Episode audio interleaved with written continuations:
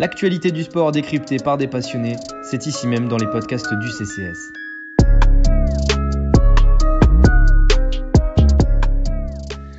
Bonjour à toutes et à tous, bienvenue dans ce nouveau podcast du Café Crème Sport, un podcast spécial tennis. Aujourd'hui, nous allons faire le bilan du mois de janvier et nous projeter sur le mois de février dans le monde de la balle jaune.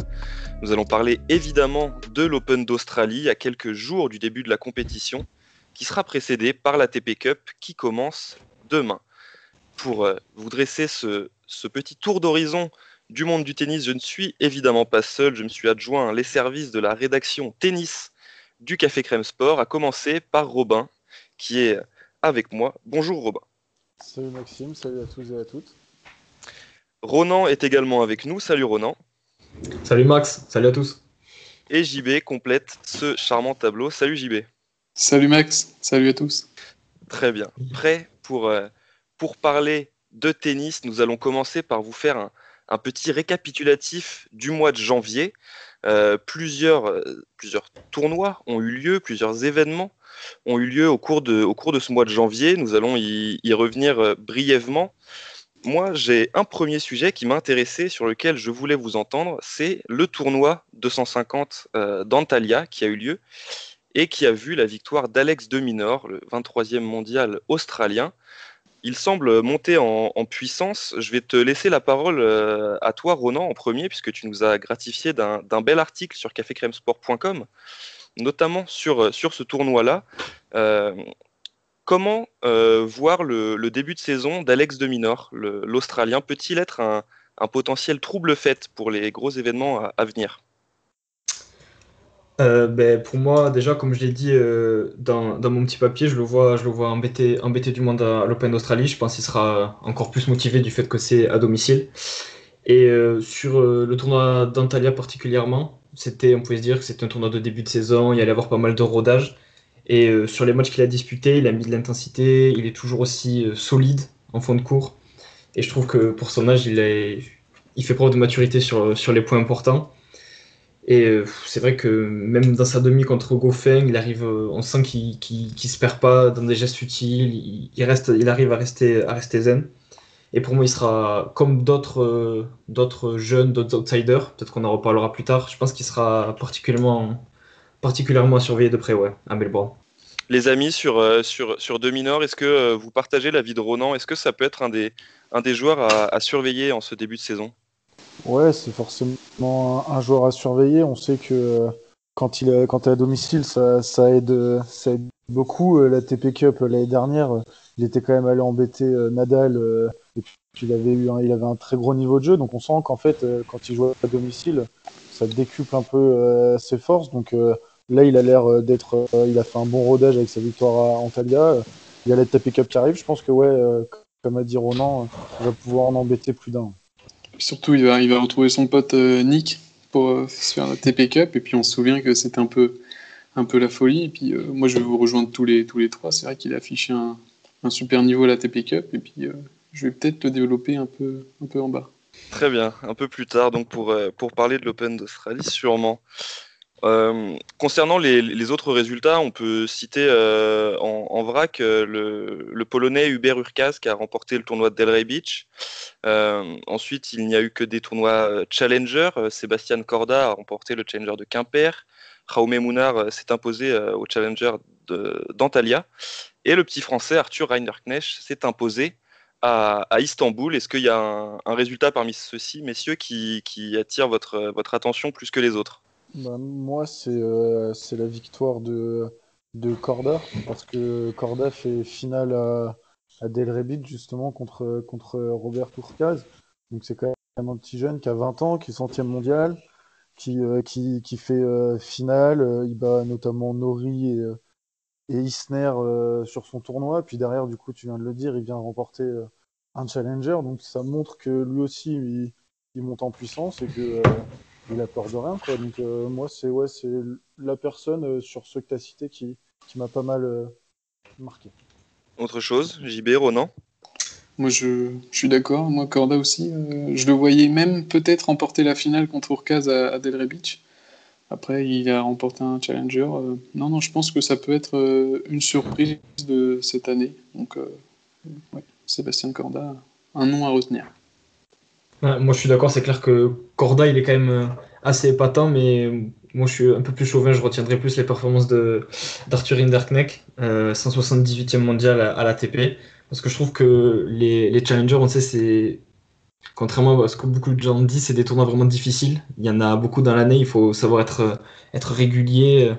Et les têtes de série dans ces tournois en général, ça ne veut pas forcément dire non plus grand chose. Et je trouve qu'il a qu'il arrive voilà, à être régulier, solide. Il a à Quimper, il me semble qu'il bat euh, un autre Français, Benjamin Bonzi, en finale. Et Bonzi aussi, c'est. À Istanbul, ouais. ouais. À Istanbul, ouais, pardon. Et Bonzi, ouais, c'est ce jour aussi très intéressant. Donc moi, je, je retiendrai plus trop plutôt Rindarknecht. Et je trouve qu'il monte en puissance déjà parce qu'il avait gagné aussi euh, un ou deux challengers de mémoire l'an dernier. Donc euh, à surveiller aussi côté, côté tricolore.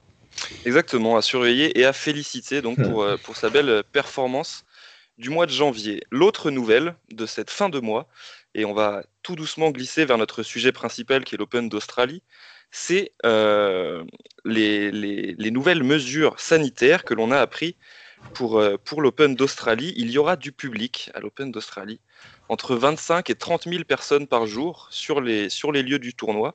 On a déjà vu les premiers matchs à Adelaide, des premiers matchs d'exhibition, où il y avait du public dans les gradins autour des, des cours de tennis. Comment accueillez-vous cette, cette nouvelle? J'imagine que vous êtes tous heureux de revoir du, du public euh, autour des, autour des terrains. Qu'est-ce que cela peut, peut changer pour une compétition comme l'Open d'Australie? Euh, je pense que déjà c'est une satisfaction vraiment pour tout le monde. Quand on a vu les images des, matchs d'exhibition entre Team Nadal ou même Djokovic contre Sinner, c'est ça, fait du bien honnêtement vu la situation. Et c'est Djokovic aussi euh, l'a souligné. Ça faisait un an euh, pour les joueurs, c'est pesant aussi. Ça faisait un an qu'ils n'avaient pas joué devant du public. Et vu la quarantaine un peu, elle est un peu difficile, peut-être mentalement pour certains joueurs, du fait de qu'il fallait s'entretenir physiquement en n'ayant que 5 heures, 5 euh, heures euh, par jour pour pouvoir sortir, s'entraîner, etc. Je pense que pour les joueurs, ça peut, ça peut être un vrai facteur euh, de motivation.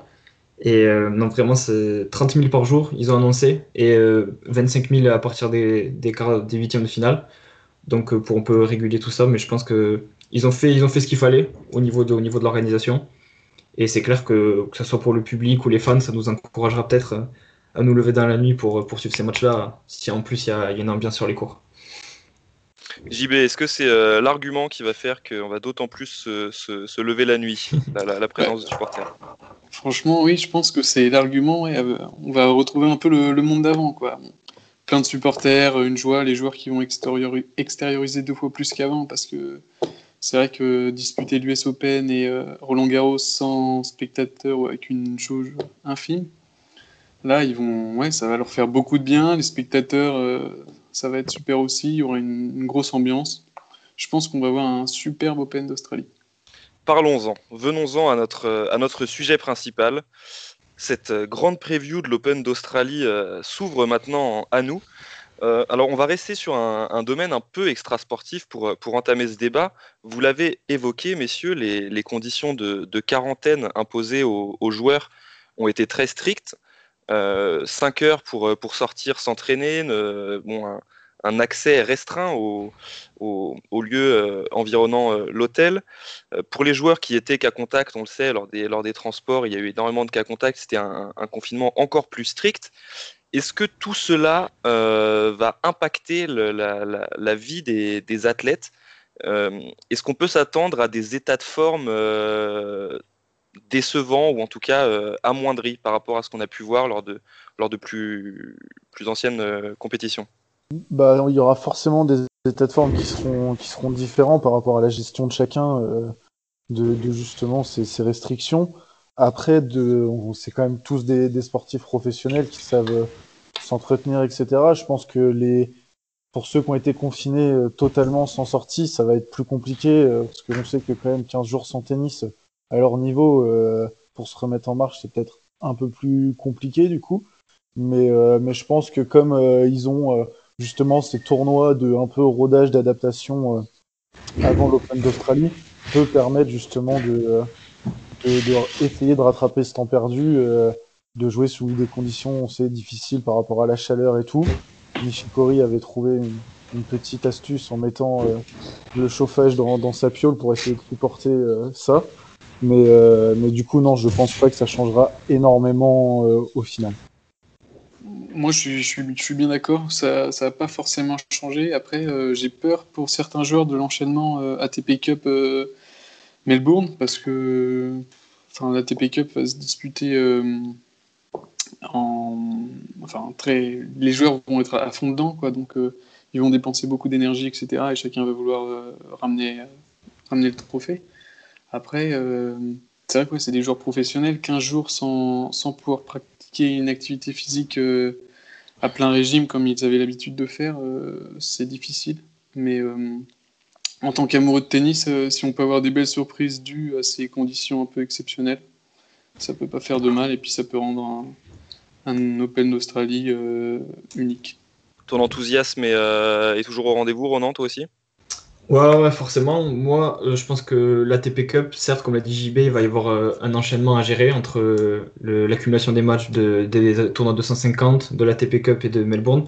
Mais je pense que l'ATP Cup, ça va être vraiment important pour eux, pour reprendre le rythme. À mon avis, on aura droit quand même à des matchs avec un niveau euh, minimum, minimal d'intensité. Je pense que ce sera des matchs engagés. En plus, avec la ferveur des publics, le fait qu'on représente son pays. Je pense que vraiment la TP Cup, ça va être important pour les joueurs. Et au-delà de ça, j'espère aussi que le fait de manquer un peu de préparation physique, ça va pas creuser euh, un niveau, un trop gros fossé entre euh, les favoris qui, on le sait, ils ont des plus accompagnateurs, des staffs plus fournis, entre les favoris et les joueurs moins bien classés, entre guillemets. Mais sinon, je pense que la TP Cup aura son rôle à jouer dans la préparation des joueurs la TP Cup qui a, fait peau neuve, elle aussi, il hein, ne faut, pas négliger. On est passé euh, à, 12 équipes seulement pour, euh, pour composer cette ATP Cup. Il y en avait plus euh, lors de l'édition 2020, je ne sais plus exactement 24. combien. Oui, bah, ça devait être le, double, effectivement. Donc beaucoup, beaucoup moins d'équipes, des, niveaux a priori plus élevés. Donc, lors de, lors de ces affrontements, ce sera une sorte de, répétition générale pour, pour tous ces cadors qui seront là. Euh, comme, euh, comme vous l'avez dit, euh, ceux qui ne participent pas à la, à la TP Cup auront des, tournois de préparation à, Melbourne.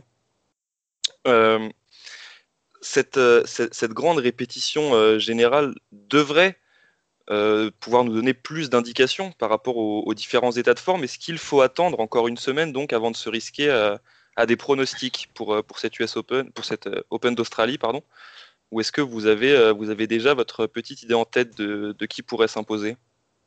Au vu de ce qui s'est passé lors des deux matchs, enfin au vu des, petites images qu'on a pu voir sur les deux matchs d'exhibition, euh, franchement, moi ça m'a conforté dans, mon choix. Euh, moi j'ai trois noms qui se dégagent du coup. Ça va être Rafael Nadal, Djokovic et indéniablement Dominique Thiem, qui je pense a vraiment son son mot à dire cette année, qui se dégage pour moi, peut-être, comme le favori numéro 1, comme on en avait pu en, parler au dernier podcast. Mais euh, Nadal, impressionnant, euh, beaucoup d'avis aussi euh, partagés. Donc pourquoi pas, pourquoi pas un, Nadal ou un team en, finale, ce serait chouette. On rappelle que l'an dernier, Joko avait battu Dominique Thiem en, 5-7 hein, lors, de, lors de la dernière finale. On se dirige vers le même affrontement, Robin et Ronan?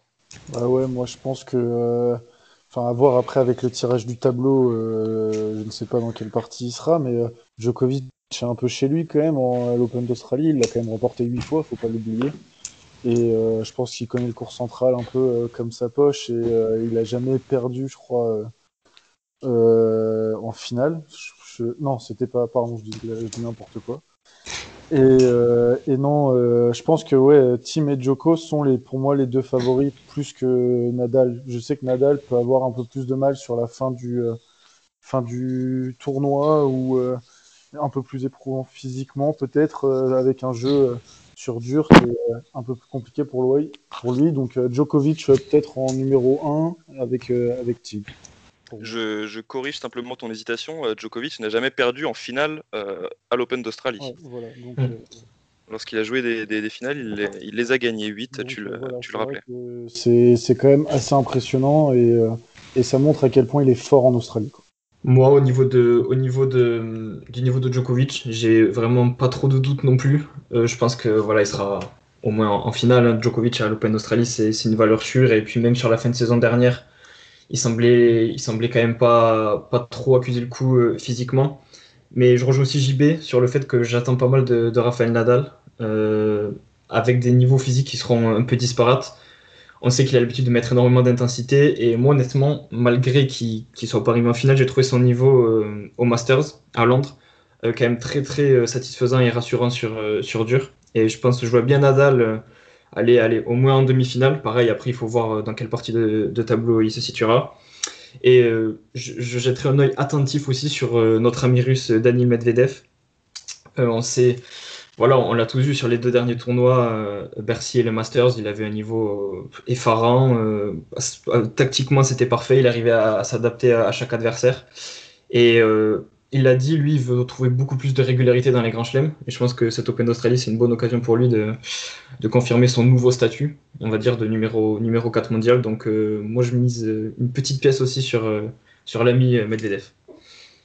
Ouais, Daniel Medvedev, qui est évidemment pas oublié. Tu rappelais sa, sa bonne fin de saison dernière. vous me parlez de, de Tim, de Djokovic, de Nadal. Ce sont évidemment les, les favoris pour moi aussi.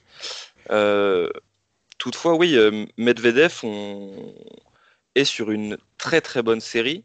Dominique Thiem, lui, euh, s'est affranchi donc, de sa première victoire en Grand Chelem lors du dernier US Open. Il est arrivé en finale au Masters. J'aurais envie de parler de Roublev parce que vous, connaissez mon, affection pour ce genre-là. Je pense néanmoins que, ce sera compliqué pour, euh, pour s'imposer en Australie. Est-ce que, est que Medvedev peut encore surprendre ses adversaires? Ou est-ce que maintenant on le considère comme une, comme une réelle menace et dans ce cas-là, il fait un peu moins peur quand il est, quand il est pris très au sérieux. Je pense qu'il est considéré comme une réelle menace parce qu'il maintenant il est bien connu et puis il a fait, il a fait son trou, comme on peut dire. Mais euh, moi, pour moi, là où il peut me surprendre, Medvedev, c'est en se faisant éliminer, par exemple, comme l'année dernière, euh, assez tôt euh, contre Vavrinka. moi, j'attends beaucoup de lui. J'espère au moins une demi-finale ou une finale, mais après, c'est un début de saison, donc euh, je pourrais pourrais pas vraiment dire sur lui vu que vu ce qui s'est passé l'année dernière et j'en attendais pas mal de lui l'année dernière. Donc euh, Medvedev, oui, est un, des favoris, mais il y a toujours une interrogation, d'où le début de saison et ce qu'il peut donner. Surtout que comme euh, comme on l'a on l'a dit un peu plus tôt, Medvedev n'est pas très régulier en Grand Chelem. Du coup, c'est vrai que l'interrogation vient pas trop du fait qu'ils le prennent au sérieux ou pas, ils le prennent forcément au sérieux, mais plus lui peut-être dans sa capacité à peut-être un peu mieux gérer euh, ces deux semaines de tournoi, euh, voir comment il le gère physiquement, etc. Donc, euh, donc je pense que oui, Medvedev est une réelle menace et que tout le monde le prend vraiment au sérieux. Medvedev qui sera donc associé lors de l'ATP Cup à, Andrei Roublev. la Russie qui peut, qui peut être considéré comme euh, un, des, un des candidats sérieux pour, euh, pour cette ATP Cup. Mais nous y reviendrons dans un, dans un autre temps. On va, on va rester sur, euh, sur l'Open d'Australie. Est-ce que vous avez des, des, joueurs en particulier que vous avez envie de suivre lors de cette compétition? On a vu l'an dernier l'éclosion de, de, Yannick Sinner, l'Italien, qui avait réalisé un, beau Roland Garros également. Est-ce qu'il y a des, des, joueurs comme ça, peut-être pas autant attendus que les, que les favoris, mais que vous allez observer particulièrement? Moi, forcément, ouais, euh, je vais, euh, je vais regarder de près les, on va dire les, les, pépites que sont Yannick Sinner et, et de Minor, comme on l'a dit, dit tout à l'heure. parce que pour moi, s'ils arrivent à gagner en régularité, ils vont, ils vont vraiment se rapprocher d'un classement encore plus, encore plus haut. Et je pense que ça va aussi être une bonne expérience pour eux. Il faut qu'ils qu'ils accumulent les grands chelems comme ça. Et bon, vu, vu, le talent, je pense pas qu'ils aient besoin d'énormément de, d'occasion pour prouver, euh, pour prouver faire mal. Après aussi, je vais pas être très original, mais forcément, je pense qu'on en parlera, on suivra un peu, un peu tous les joueurs français. Mais moi, je, suivrai aussi Milos Raonic, côté un peu revenant, vieux briscard. Euh, moi, il m'avait, impressionné à Bercy. Ça faisait, ça faisait longtemps que je n'avais pas vu jouer un, tennis à ce niveau, euh, avec première balle très fiable, tout, Raonic, une volée, une volée précise et, et, beaucoup, beaucoup de puissance dans ses frappes. Donc, on va dire, les outsiders un petit peu, euh, je vais suivre un peu les jeunes, les jeunes espoirs, et le Canadien Ronich, qui pour moi peut, peut faire des jeux quelques pronostics. Ouais, comme a dit Ronan, c'est euh, plus euh, côté chauvin, mais c'est vrai que j'attends pas mal du Humbert, voir montrer sa belle, sa belle fin de saison l'année dernière. Il est, il est 30e mondial, 32e, donc il est peut-être de série, donc ça peut lui permettre d'avoir un, tirage un peu plus facile et de se montrer encore plus et d'aller d'aller encore plus loin. On sait qu'il avait fait un huitième à Wimbledon, je crois c'était en 2018. Donc essayer d'aller pouvoir accrocher une, une deuxième semaine pour, pour Hugo Humbert, ce serait, ce serait plutôt bien, ce serait beau. Et pour moi, du coup, ce sera le petit jeune euh, Alcaraz, voir ce qu'il peut faire euh, dès le premier tour. Après, ça dépend du tirage, on l'a pas encore sous les yeux. Mais surtout, du coup, ce sera le petit Australien de 21 ans, Alex de Minor, au bon souvenir de l'année passée où il nous a fait une superbe ATP Cup. Un show magnifique. Euh, ouais, il vraiment senti. Il était à 200%, quoi, avec son public, son pote Kyrgios, John Millman. On l'a senti très très bien. Il nous a sorti une grosse victoire contre Zverev et une contre Chapovalov. Puis euh, il a joué aussi en double avec, avec Nick. Et contre Nadal euh, en demi, il avait joué un niveau, un niveau très très élevé en empochant le premier set. Mais euh, malheureusement, il s'était blessé à l'abdomen et il n'avait pas pu s'aligner sur l'Open d'Australie. Donc il n'a jamais disputé de Grand Chelem à domicile. Et je pense qu'il aura à cœur de faire une grande, grande première. Donc à surveiller, surtout qu'il a gagné, comme on en a parlé, le tournoi à Antalya. Et après, je vous rejoins sur Raonic. Raonic qui, il y a deux ans, donc c'était en 2019, avait fait un bon parcours à l'Open d'Australie, mais il s'était vu barrer la route par, euh, par notre grand Lucas Pouille, je ne sais pas si vous vous souvenez, en, quart de finale.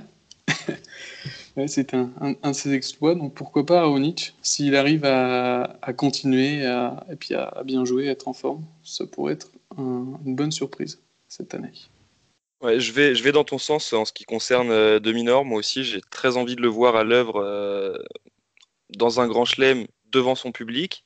Maintenant qu'on a la confirmation qu'il y aura bien un public et, euh, en nombre, il peut être évidemment une des, attractions de, ce tournoi-là. Et donc, le, voir évoluer sera, très intéressant. Et une, autre, une autre attente que j'ai, mais c'est plus un, côté affectif qui, parle là. On en avait déjà parlé lors de nos déceptions de, l'année 2020. J'ai euh, hâte de voir euh, ce que Stefanos Tsitsipas va, proposer. Euh, moi, je suis très attaché à ce, à ce joueur-là. Et bon, je suis aussi. si je suis déçu, c'est plus parce que je suis frustré. Il faut, il faut bien le dire, mais j'ai envie de le voir évoluer maintenant qu'il euh, a euh, une, certaine pression, parce qu'on a placé beaucoup d'espoir en lui, maintenant il a déçu, il va falloir euh, qu'il qu'il réaffirme sa, place, puisque vous l'avez très bien dit, il y, a, beaucoup de jeunes qui, montent en puissance et qui peuvent espérer faire, faire leur place dans, dans, le top 10. Donc moi personnellement, ce sera Tsitsipas que je vais observer lors de la TP Cup, puis du, du tableau principal. Voilà, donc moi c'est avec un œil euh, aiguisé que j'observerai euh, Stéphanos Tsitsipas, notre ami grec. Et oui, ce serait bien qu'il nous fasse euh, mentir par rapport à ce qu'on avait pu dire la dernière fois, parce qu'il est attendu au tournant cette année. 2020, ça n'a pas été une bonne année pour lui. On a pu voir un énervement assez répétitif. Et il a pu sauver un peu sa saison, on va dire, en faisant une demi à Roland Garros. Mais euh, revoir le Titi Pass d'il y a deux ans où il a pu nous faire rêver, euh, se faire connaître euh, à toute la planète tennis, ce serait vraiment chouette en 2021 qu'il puisse refaire la même, voire exceller et arriver un peu plus haut dans le tableau de l'Open d'Australie. Et dans la lignée des, joueurs qui nous avaient un peu déçus parce qu'on en attend beaucoup, beaucoup d'eux, parce que forcément on sait qu'ils sont capables de grandes choses. On peut penser à Félix Auger Aliassim et et des Chapovalov qui, euh, qui peuvent montrer aussi, du coup, qui peuvent, peuvent tenir leur rang de 12e et 21e mondial, euh, qu'ils ont beau être jeunes, mais qui peuvent euh, aussi faire de belles choses. Donc, ouais, je vais suivre aussi les, deux Canadiens pour, pour voir ce qu'ils peuvent nous proposer de bien. Exactement, ce seront des, ce seront des joueurs à suivre. À noter que voilà, on, a évoqué nos déceptions de l'an dernier. Euh, notre déception de ce début d'année, c'est évidemment l'absence d'Andy Murray et de Roger Federer, notamment de ce tableau de, l'Open d'Australie. Voilà, ils se sont euh, justifiés, hein, les, conditions de, quarantaine, de voyage, euh, n'étaient pas pour eux optimales. Et donc, ils se, réservent pour, pour des tournois futurs. Messieurs, pour, pour conclure cette, cette page Open d'Australie, je, vais vous demander de vous, de vous risquer au pronostic. Évidemment, qui voyez-vous s'imposer au terme de, de, cette quinzaine australienne? Je suis, je suis tiraillé, mais la raison va me dire Djokovic, mais le cœur me dirait Tim. Donc allez, Djokovic pour tout, pour, pour tout ce qui sait faire en Australie, tout simplement. Ronan? Euh, Moi, pareil que Robin, je vais pas être très original. Pour moi, Novak Djokovic euh, va confirmer à Melbourne sur son, sur son terrain favori. Et euh, je mets, comme je l'ai dit, voilà, une petite pièce sur une finale de Medvedev ou une finale de Nadal. à voir aussi en fonction voilà, de l'organisation du tableau, mais ce serait un peu mes trois, les trois jours que je retiens. Et moi, je vais suivre mon cœur. Je vais partir sur, sur Tim parce que je pense qu'il a quelque chose à, à, faire ici à Melbourne, qu'il a quelque chose à terminer par rapport à sa finale de la saison passée, où je pense qu'il en ressort toujours un peu frustré, euh, vu comment Djokovic euh, a pu user un peu de ses techniques euh, de temps mort, des choses comme ça. Donc, moi, je mets une grosse pièce sur Dominic Thiem cette année à l'Open d'Australie. Et je te rejoins. Moi aussi, je, je, pense que l'Autrichien a une, une, belle carte à jouer. Et j'espère pour lui que sa victoire à, à l'US Open l'aura un peu débloqué et lui aura permis de, de, prendre un peu plus confiance en lui et de, pouvoir maintenant gagner ce genre de match très disputé face à, un Joko qu'on attend au top de sa forme évidemment et qui, ne risque, pardon, de, tout faire pour s'imposer. Merci à vous. Parlons maintenant de l'ATP Cup. Nous procédons, euh, nous procédons pas par ordre chronologique, mais on va parler un peu de, ce qui nous attend au mois de février. Et donc, l'ATP Cup est la première attraction de ce mois de février. Euh, on le disait en, préambule, de 12 équipes réparties en, en 4 groupes ce sera une sorte de, répétition générale. Le, chaque équipe euh, est, composée de, de, deux joueurs de simple et deux joueurs de double. Euh, la France, par exemple, sera dans le groupe de l'Italie et de l'Autriche. Parlons un peu de, cette équipe de France avant de, rentrer dans la, compétition de manière plus globale. Comment est-ce que vous la voyez, cette, cette équipe de France, composée de, Benoît Paire, Gaël Monfils et de la paire Mahut-Roger Vasselin euh, en double? Est-ce qu'on on peut légitimement s'attendre à ce que ces joueurs-là euh, posent des problèmes à leurs adversaires?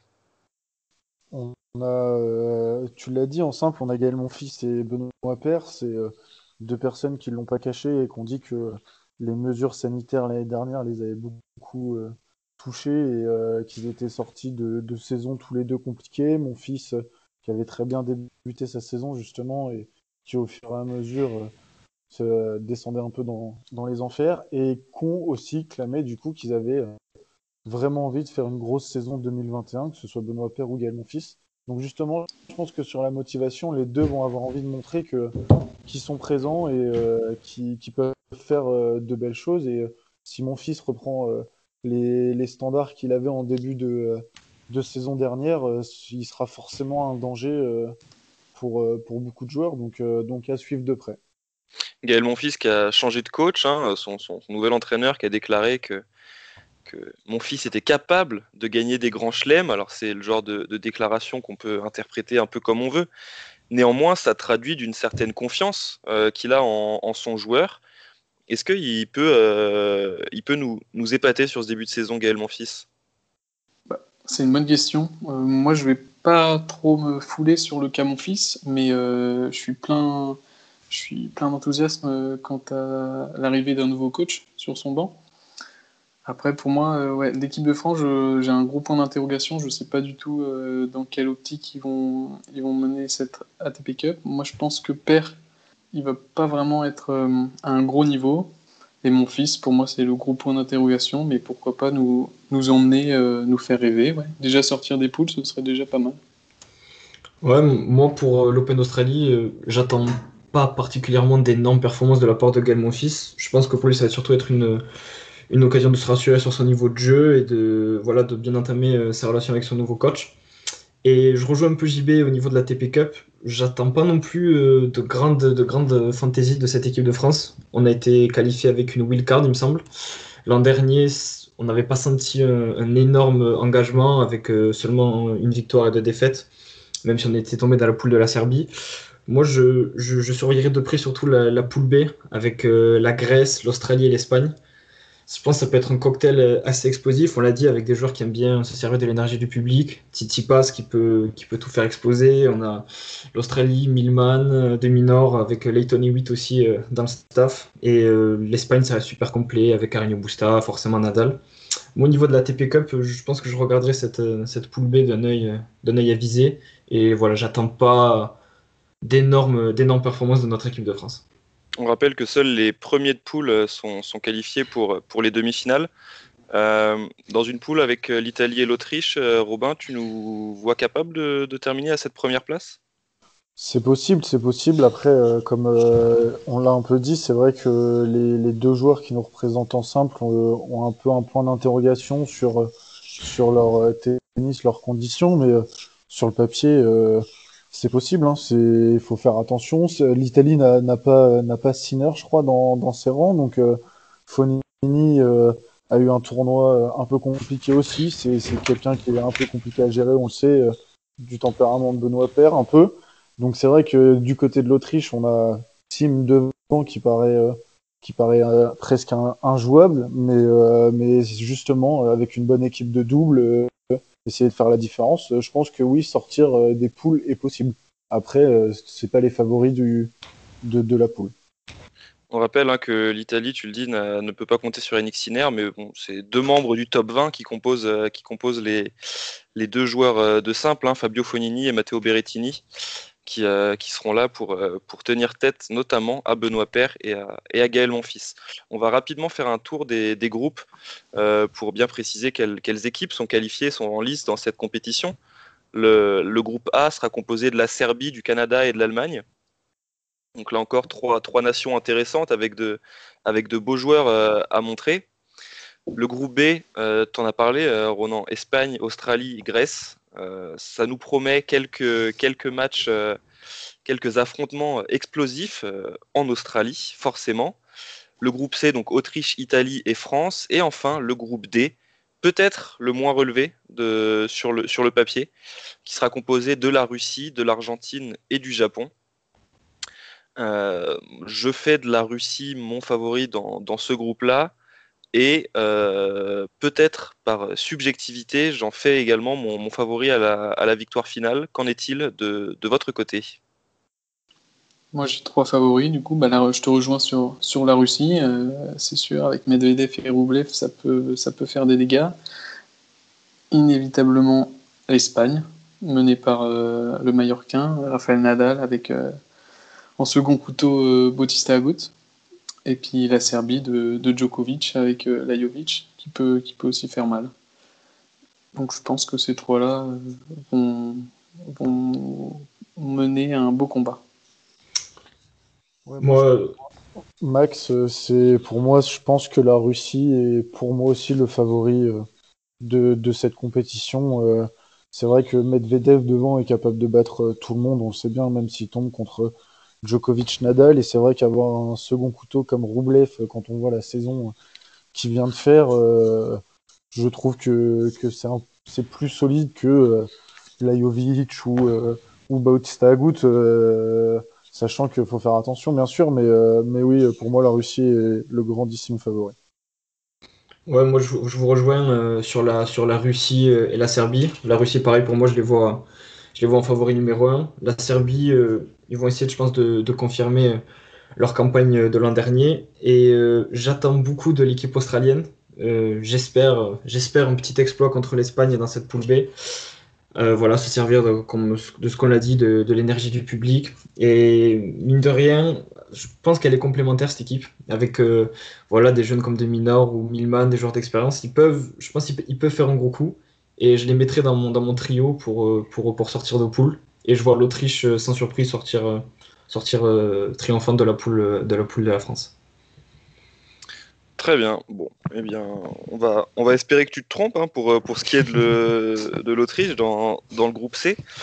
Enfin bon, nous, nous, nous, verrons bien. Évidemment, le Café Crème Sport vous proposera un, un suivi quotidien de, de, ces deux compétitions. Dans un premier temps, la TP Cup et évidemment l'Open d'Australie. Donc retrouvez-nous sur cafécrèmesport.com pour ne, rien manquer de ces deux compétitions. Nous arrivons tranquillement à la, à la fin de cette, euh, de cette émission, messieurs. Euh, il est l'heure pour moi de vous, de vous remercier. Merci euh, Robin d'avoir euh, d'avoir été euh, avec moi. Bah, merci euh, à toi, Max. Merci à tout le monde. Ronan, merci, bravo pour, euh, pour ta participation. Merci à toi, merci à, merci à toute la rédac. Et enfin JB. Merci. Max. Merci à Euh, toute l'équipe. Rappelons, euh, rappelons brièvement euh, ce, qui, ce qui est sorti récemment sur, euh, sur le site cafécrèmesport.com. JB, tu nous as proposé un petit tour d'horizon des, des- des joueuses à suivre en, en WTA cette saison. Peux-tu nous en dire un peu plus?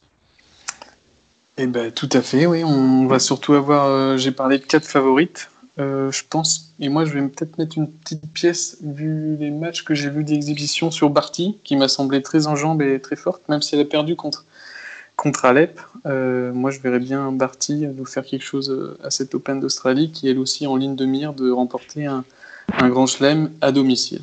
Donc, je verrais bien Barty, ouais. Exactement, ce sera une des, une des attractions à suivre lors de ce mois de février.